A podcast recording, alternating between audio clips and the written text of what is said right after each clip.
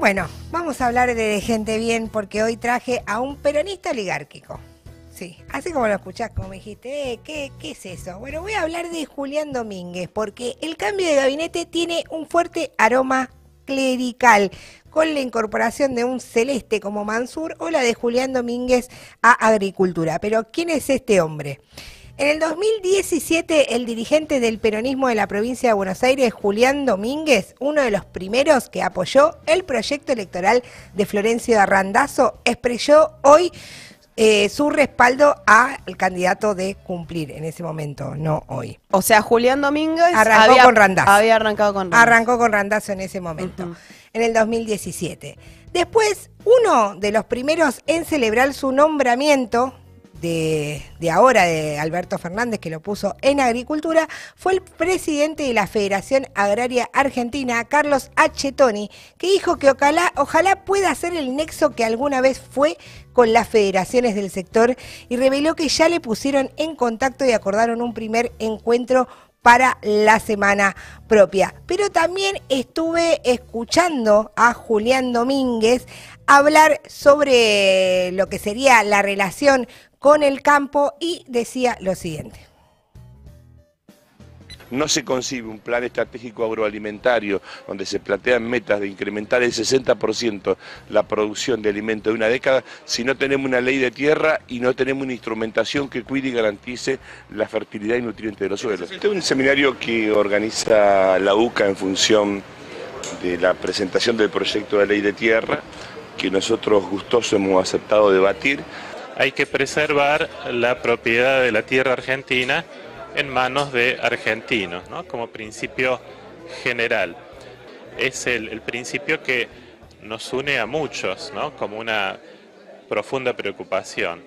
Preocupación que uno la ve cuando camina por ahí, cuando visita a sus parientes, cuando charla con sus amigos, cuando, cuando anda por el interior. A la gente es un tema que le, que le duele y que tiene consecuencias culturales y existenciales muy concretas. Lo que queremos que ha cambiado en estos 200 años y desde la constitución del espíritu del preámbulo del 53 hasta la fecha es que nos parece que es un recurso estratégico de interés geopolítico mundial y de ejercicio de la soberanía que la propia Naciones Unidas lo prevé que la Argentina consolide esos derechos. El principal desafío es que esto sea y se constituya en eje de política de Estado que permita que la dirigencia política debata, discute y cuide el principal recurso estratégico que tiene la nación, que es la tierra.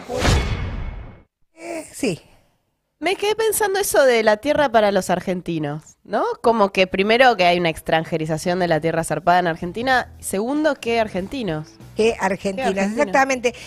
Este, este, estas declaraciones fueron tomadas en el año 2008 después del conflicto con el campo, él empezó a dar seminarios en la Universidad Católica Argentina, por eso también había un cura ahí dando su opinión, porque Julián Domínguez no es, dentro de la actual situación, una personalidad para desdeñar a ojos de los productores agropecuarios. Como hombre educado, él sabe escuchar, de Juan Carlos Escribano eh, es esta frase, o sea, Juan Carlos Escribano, pero ustedes me dirán, bueno, pero ¿y ese quién es? Escribano es el ideólogo de la nación, nada más y nada menos que la nación y particularmente elogiaba todas las palabras que decía Julián Domínguez y elogia hacia lo que es el campo. Claro, sabe escuchar, me imagino que se refiere a que sabe escuchar las demandas de las patronales de campo. Perfecto, por eso le digo el peronista oligárquico.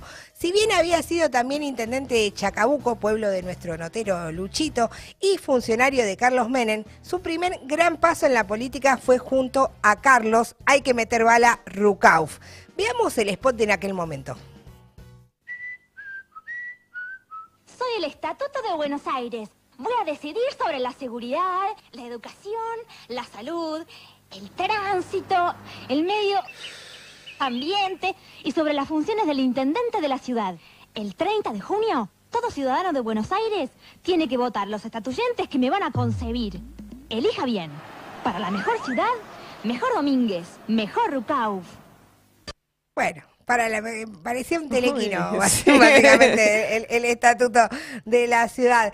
Eh, tras ganar las elecciones en la provincia de Buenos Aires en 1999, el hombre de la derecha peronista anunciaba que Domínguez sería su hombre de confianza en la estrategia, en la estratégica cartera de obras públicas. Donde, ¿qué pasa en obras públicas? Ahí se cocinan los negociados con las obras públicas durante el dualdismo y también con el menemismo. Pero el acento del peronismo al poder tras la caída de la Rúa le tendría reservado un lugar mucho, muy más importante.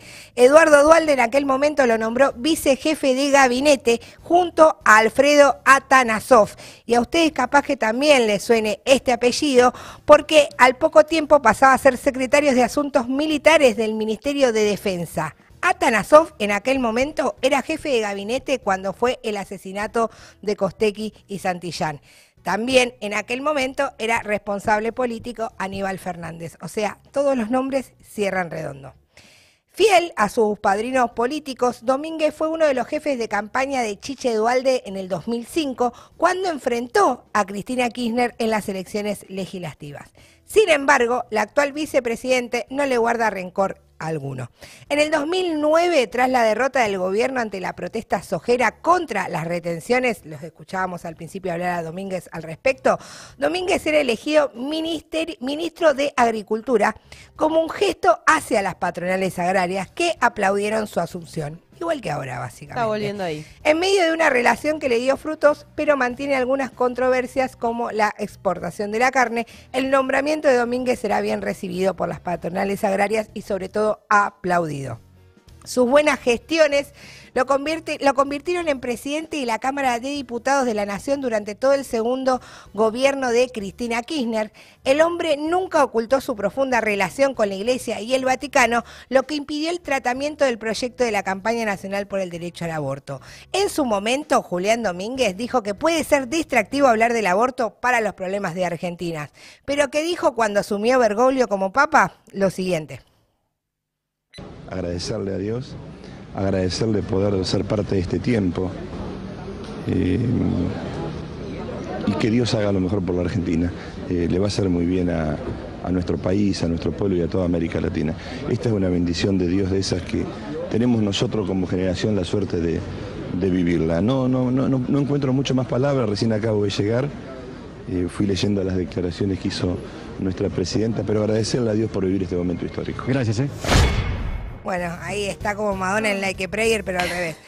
Una de sus jornadas más memorables fue el miércoles 10 de septiembre del 2014. Ese día permitió el ingreso de una patota del ESMATA al Congreso con el único fin de hostigar y atacar al diputado del Frente Izquierda, Nicolás del Caño, que en ese momento estaba denunciando la represión a los obreros de LEAR y también a todos los estudiantes que fueron a bancar la parada.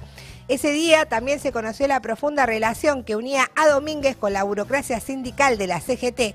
Fue en un acto de Lesmata donde Domínguez confesó ser su más ferviente deseo, decirle a la Virgen de Luján en nombre de los compañeros trabajadores que quiero conducir la provincia de Buenos Aires.